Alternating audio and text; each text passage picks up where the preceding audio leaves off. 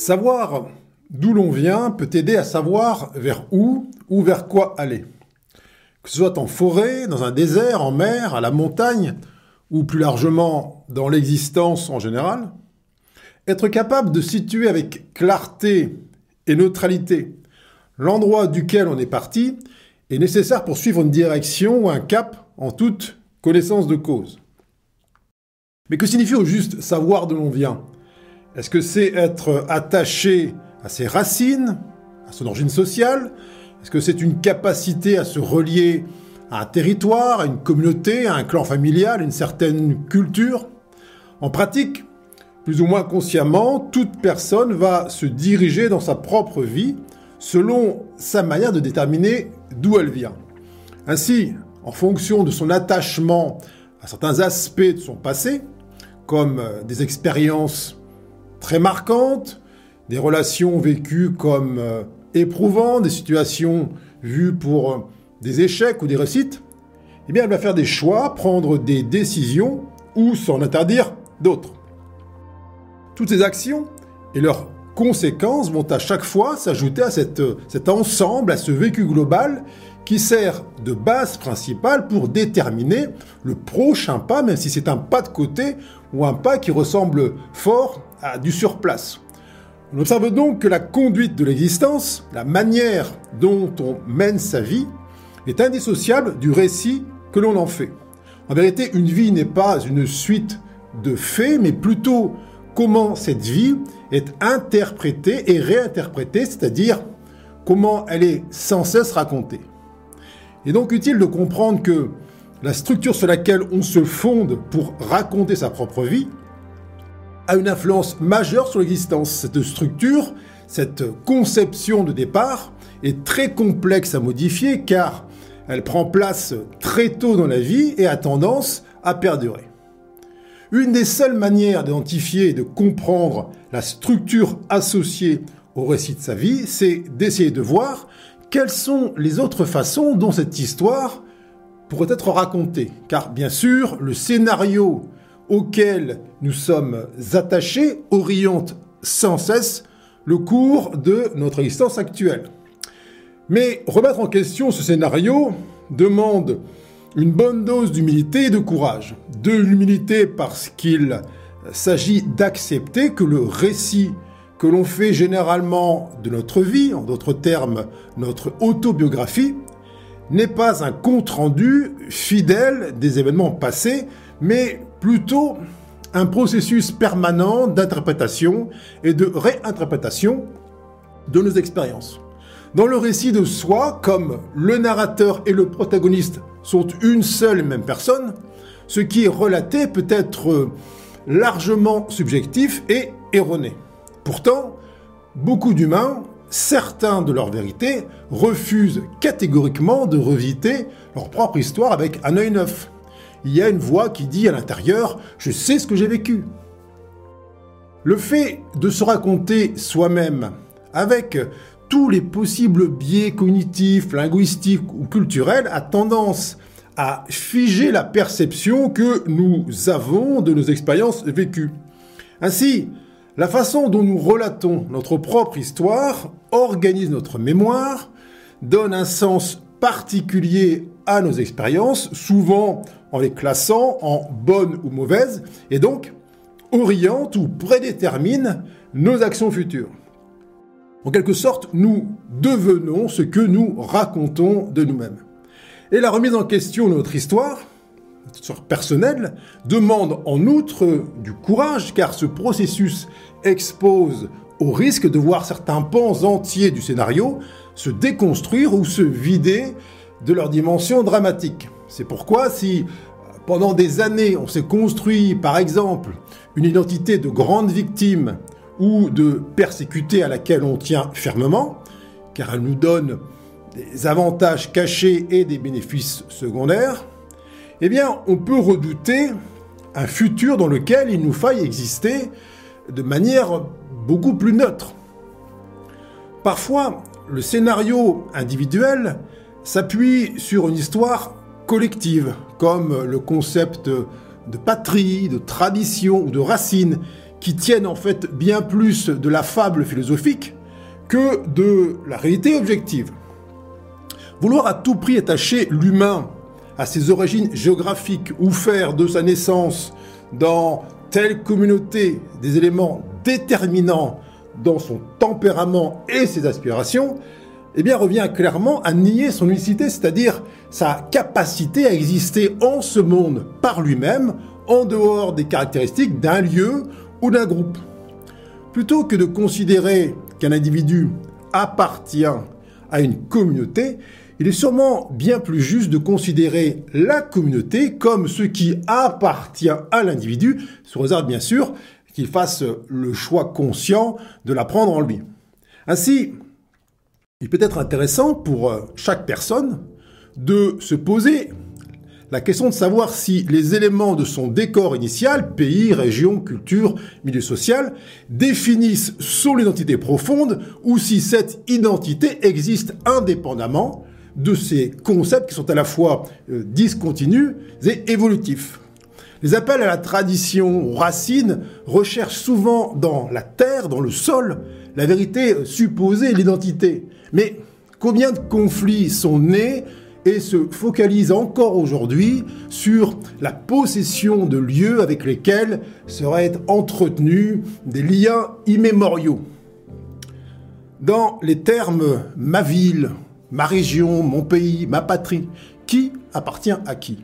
Est-ce le lieu qui appartient aux hommes ou l'inverse? Est-ce les hommes qui font les lieux ou les lieux qui font les hommes? La référence permanente aux racines implique en effet l'idée que l'authenticité tout entière serait contenue dans les origines. Les influences postérieures, étrangères forcément, euh, ne sont alors souvent vues que comme des dénaturations.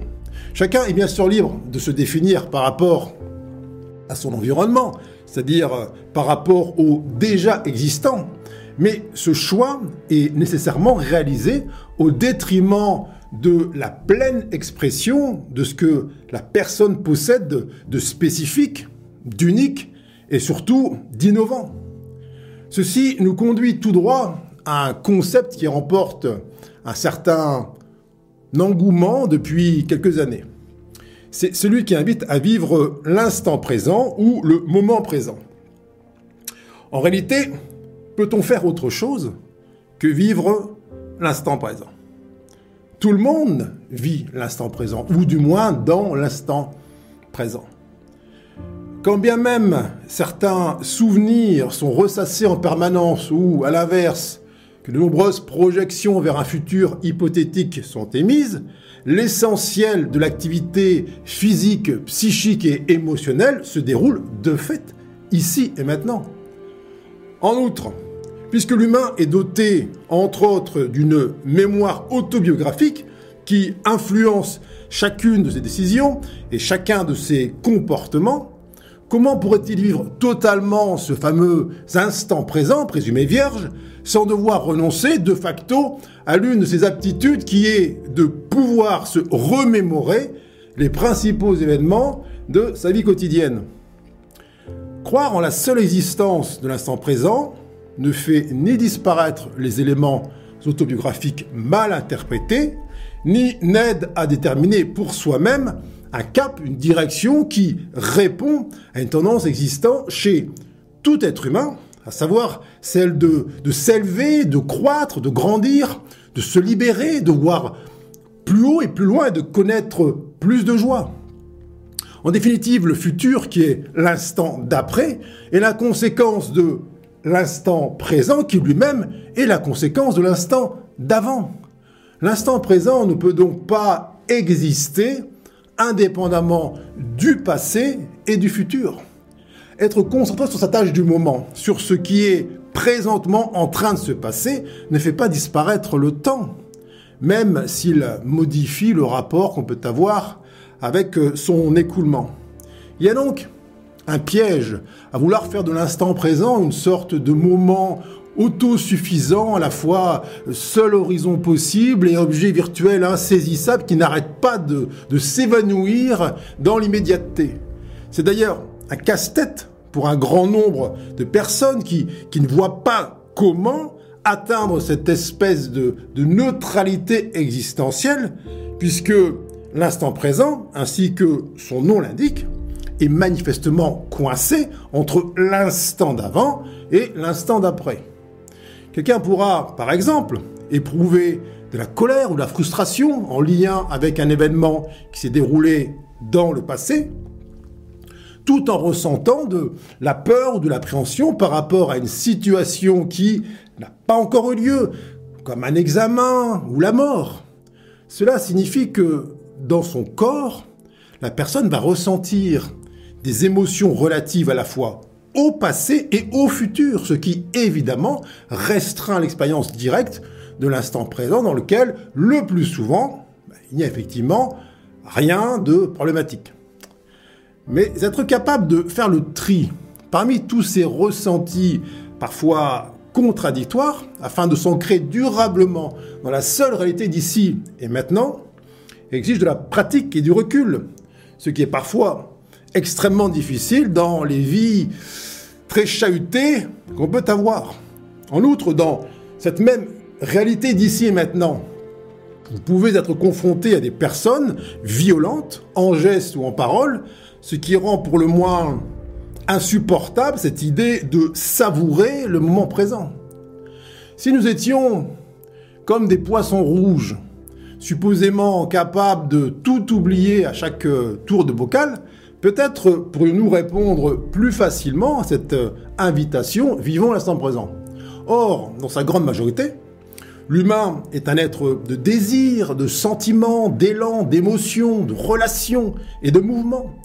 Toutes ces choses s'inscrivent dans le temps avec des références au passé, des aspirations pointant vers le futur et surtout, elles sont euh, portées par une constante ambition d'épanouissement personnel, une volonté de plus, de mieux, une quête de, de vastitude ou de grandeur intérieure qui nécessite euh, d'aller fréquemment revisiter son passé pour euh, le pacifier.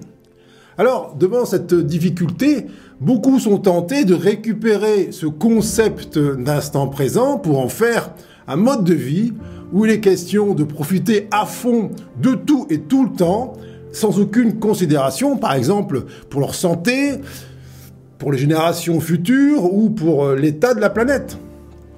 A l'inverse, d'autres font le choix de la passivité ou de la soumission sous prétexte qu'il faut accepter ce qui est et donc se perdre dans le déni de soi ou dans l'oubli de leurs besoins fondamentaux. Bien sûr, il existe un état qu'on peut appeler vertical par opposition au temps linéaire horizontal. C'est un état dans lequel, on peut dire, les démons du passé ont été domestiqués et les angoisses liées au futur ont été vues pour ce qu'elles sont, c'est-à-dire des illusions.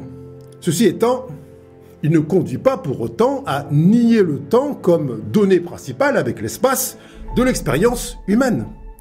Le principe d'expérience humaine n'a d'ailleurs de sens que parce qu'il s'inscrit dans une temporalité permettant l'apprentissage, c'est-à-dire le fait de, de, tirer des leçons des erreurs qui ont été commises pour pouvoir faire des choix ultérieurs fondés sur une plus grande sagesse et sur une plus grande prise en compte des conséquences de ces actions.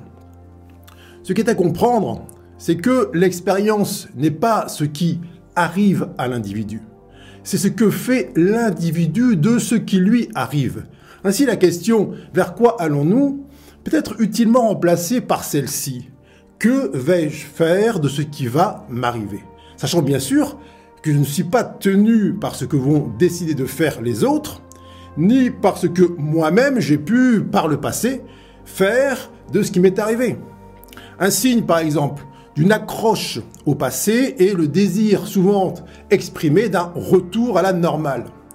Le mouvement censé nous reconduire à la normale est évidemment orienté vers un passé dans lequel on imagine que c'était mieux, plus simple, et ainsi de suite.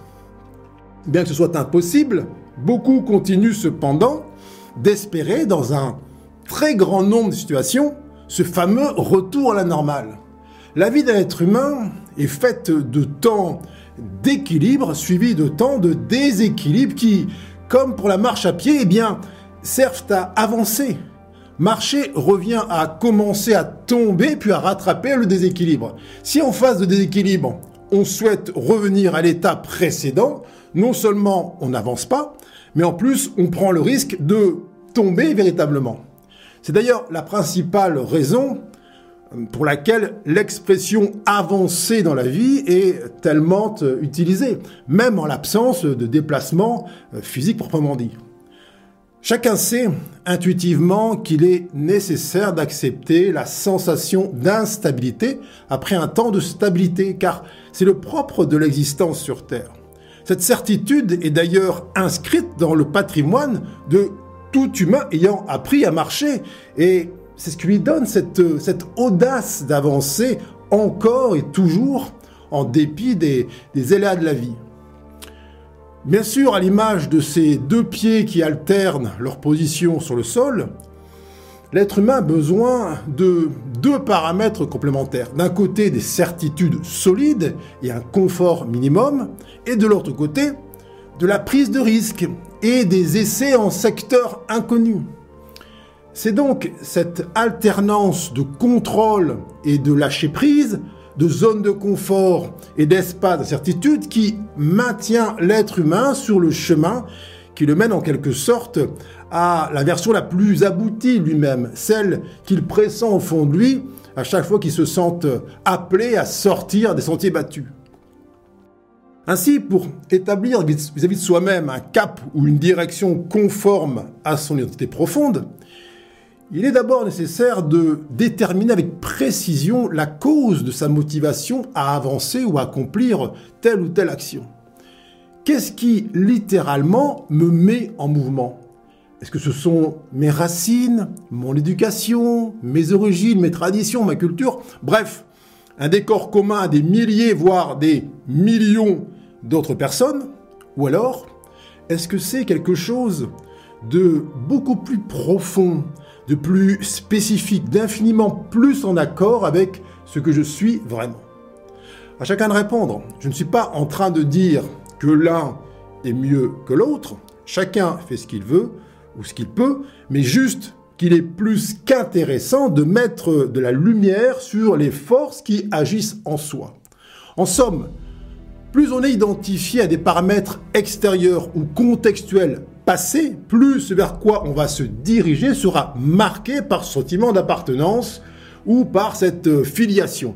À l'inverse, plus l'on se détache d'éléments collectivement partagés, chargés en histoire et en affect, plus l'on devient libre de tracer sa propre voie, notamment en faisant des choix inédits et autonomes et en conduisant par soi-même des actions novatrices.